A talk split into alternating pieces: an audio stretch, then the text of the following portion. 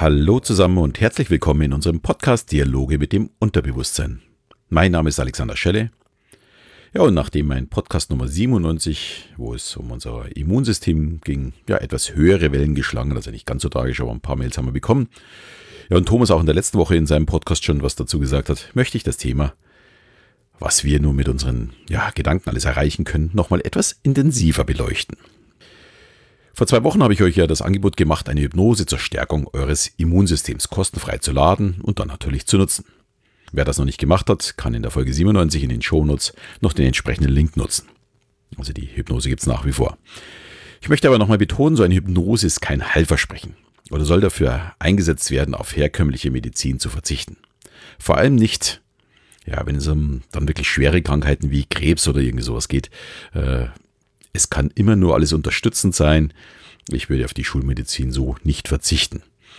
Ich bin absolut nicht gegen Schulmedizin, ganz im Gegenteil. Ich finde es bewundernswert, mit wie viel ja, Leidenschaft und Herzblut sich sehr viele Ärzte um ihre Patienten kümmern. Der Job eines Mediziners geht aus meiner Sicht, ja, ich denke, weit über das normale Maß eines normalen Jobs hinaus. Außerdem finde ich es schlimm, wenn man die Fortschritte in den letzten ja, ein, 200 Jahren und auch noch länger in der Schulmedizin sieht, dies dann wirklich in Frage zu stellen. Natürlich gibt es da auch schwarze Schafe und ja, vielleicht wurden auch immer wieder Wege eingeschlagen, die in eine Sackgasse geführt haben.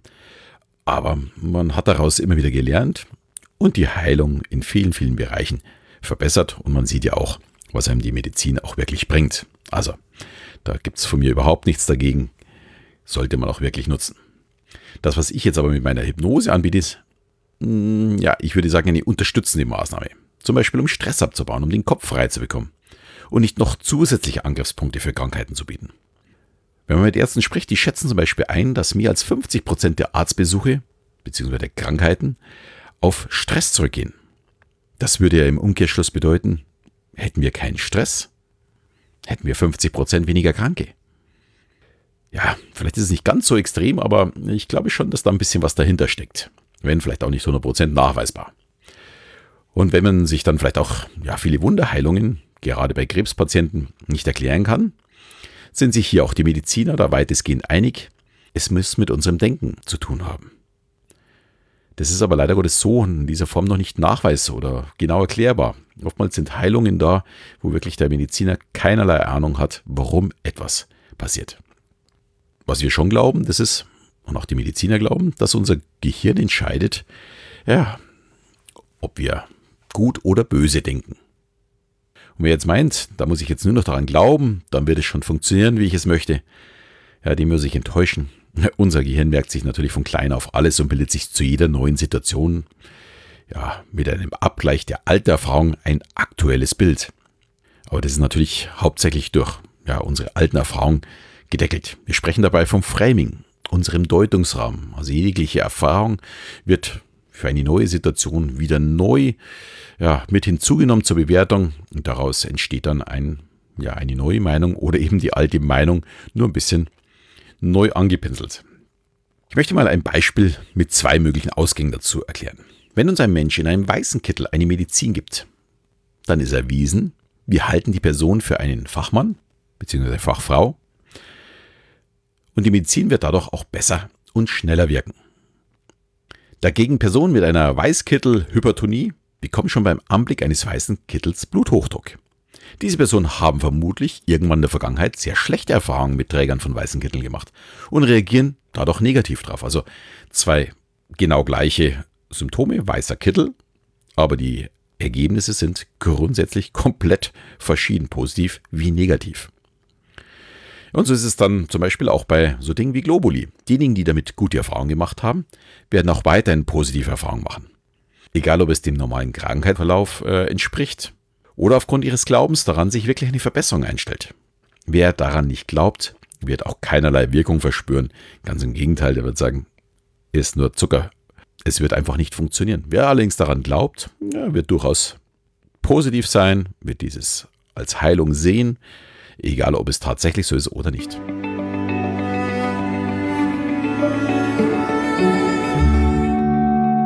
Und im Übrigen spielt ja auch der Wert einer Behandlung oder eben der Medizin eine Rolle.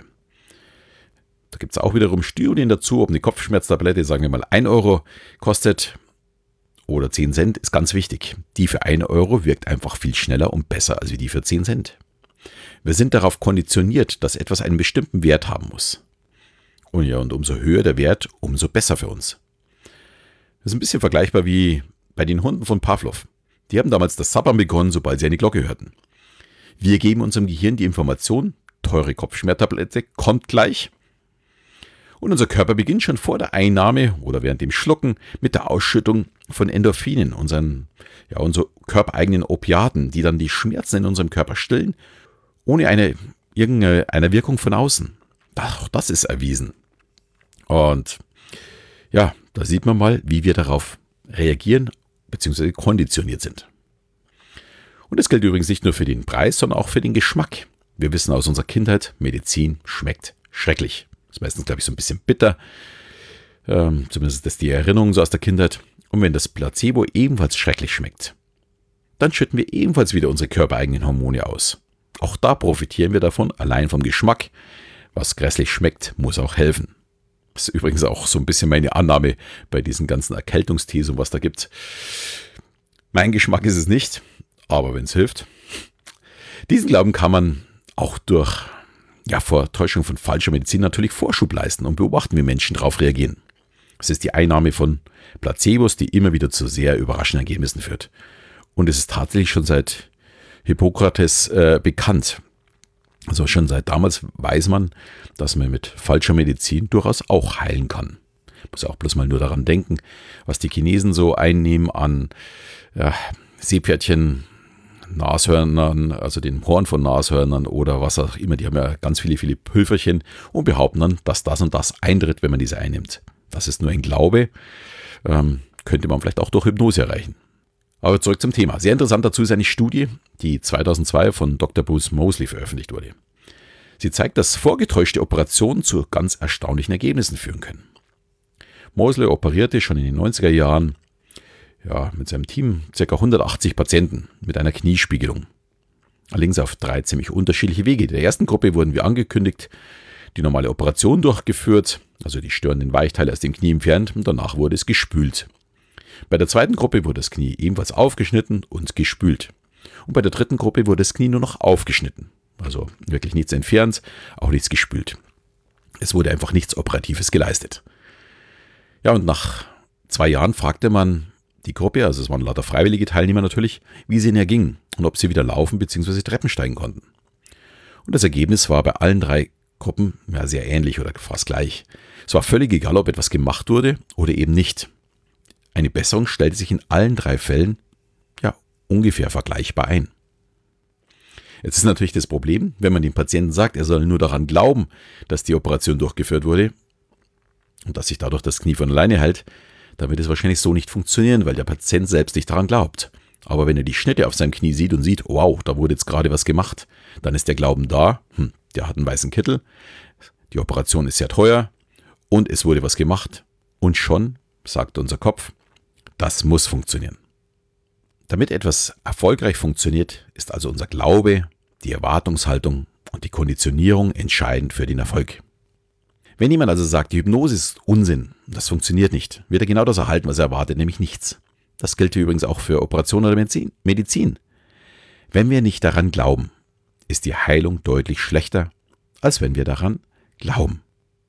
Aber zurück zur Hypnose. Als mich Thomas vor über zehn Jahren überredete, einen Hypnosekurs zu machen, den sie organisiert hatten, war ich sehr skeptisch. Man muss wissen, ich hinterfrage alles und so ganz geheuer war mir das Thema dann doch nicht. Ich habe es auch wirklich in Frage gestellt. Und lange Zeit war es dann auch nicht möglich, dass ich in eine tiefe Trance komme. Das Problem war einfach, es wurde immer autoritär oder mit einer Blitzhypnose probiert. Und dafür bin ich offensichtlich ja nur bedingt geeignet. Als ich dann aber meine Ausbildung zum Hypnosetherapeuten gemacht habe, habe ich für mich auch einen Weg gefunden, in eine tiefe Trance zu kommen. Durch eine antiautoritäre Hypnose ist es mir jetzt möglich, sehr schnell in eine tiefe Trance zu fallen. Und da ich das alle zwei bis drei Tage wiederhole, bin ich jetzt auch sehr suggestibel geworden. Ich reagiere auf die Suggestion sehr, sehr stark. Äh, und gerade jetzt die Stärkung des Immunsystems ist jedes Mal körperlich bei mir extrem stark spürbar, wie ich so wirklich Hitzeballon danach bekomme. Ganz interessante Geschichte. Ich kann es nur jedem empfehlen, sich regelmäßig die Zeit zu nehmen, um Stress abzubauen, Ziele zu festigen oder Probleme zu beseitigen. Und da ist auch vollkommen egal, ob ich jetzt Selbsthypnose mache, sprich mich selbst äh, in diese Hypnosen, äh, in diese Trance reinbekomme, oder ob ich zum Hypnosetherapeuten gehe oder oben eben eine unserer Hypnosen anhöre oder auch von meiner Hypnose-App. Ich denke mal, das ist ja, vollkommen egal. Jeder muss in irgendeiner Weise seinen Weg dafür finden. Und für mich ist es neben dem Rückhalt meiner Familie das wichtigste Tool, um ja, gesund und agil zu sein ja, und die Kraft zu haben, meine vielen Projekte voranzubringen. Ja, und jetzt seid ihr dran. Ihr könnt euch, falls noch nicht geschehen, verschiedene Hypnosen von uns kostenfrei runterladen und für euch einsetzen. Auf unserer Blackbox-Seite gibt es die Hypnose von Thomas. Eine schöne Geschichte vom Thomas. Die ist fast auf jeder Seite. Auf unserer Seite kommt die immer wieder so als äh, Newsletter aufgeblendet. Da einfach eintragen und schon kann man sie runterladen. Dann auf dem Link in der Folge 97 kann man ja, die Stärkung des Immunsystems runterladen. Wer sich den Podcast nicht angehört hat, vielleicht ihn auch mal kurz anhören, aber da ist dann auch der Link dazu. Stelle ich euch aber trotzdem mit rein. Und auf meiner Seite könnt ihr euch meine Hypno Hypnoenergie dann runterladen. Die Links kommen ja wie immer natürlich dann auch in die Shownotes. Und ich wünsche euch auf jeden Fall jetzt schon viel Spaß damit und dass ihr immer schön gesund bleibt. Damit bin ich schon ja, am Ende unseres heutigen Podcasts angekommen. War ja heute die Folge 99. Nächste Woche kommt die Folge 100. Ich vermute mal, die wird der Thomas äh, machen, weiß ich aber nicht genau. Und in diesem Sinne verabschiede ich mich jetzt auch im Namen von Thomas Hein und Rainer Mees am Mikro heute, Alexander Schelle und bis zum nächsten Mal, wenn es wieder heißt Dialoge mit dem Unterbewusstsein.